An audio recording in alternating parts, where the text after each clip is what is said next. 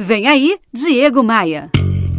Diego, o smartphone está me matando. Foi assim que o João, nome fictício para um ouvinte que não quer se identificar, começou a mensagem via direct lá no meu Instagram. Era um pedido de socorro, no mesmo tom de quem passa por um problema de saúde ou está vivendo um trauma violento, um trauma bem pesado. Uma coisa podemos afirmar: a não ser que você tenha mais de 80 anos, é impossível viver sem tecnologia. Mas, mesmo imersos nesse mundo hiperconectado e cheio de gadgets, precisamos ligar a luz de alerta quando nossos comportamentos começam a depender demais dos nossos aparelhos. Você é daqueles que começa a ter um ciricutico quando fica muito tempo longe do seu celular? ciricutico é aquele negócio que dá na gente quando ficamos algum tempo sem olhar para aquela tela brilhosa.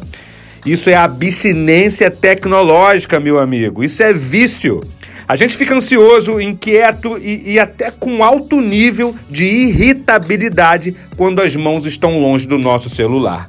Bom, o que fazer? Ó, funcionou para mim, talvez funcione para você.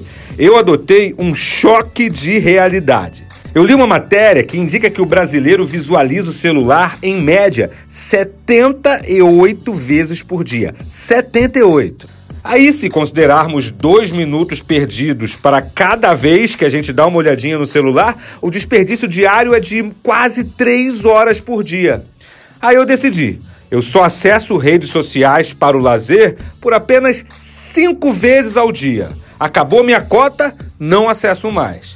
Se você não tomar uma atitude disciplinada agora, logo logo você será cliente fiel das clínicas de desintoxicação de tecnologia que estão surgindo por aí. Leia esse texto lá no meu blog diegomaia.com.br. Bora voar?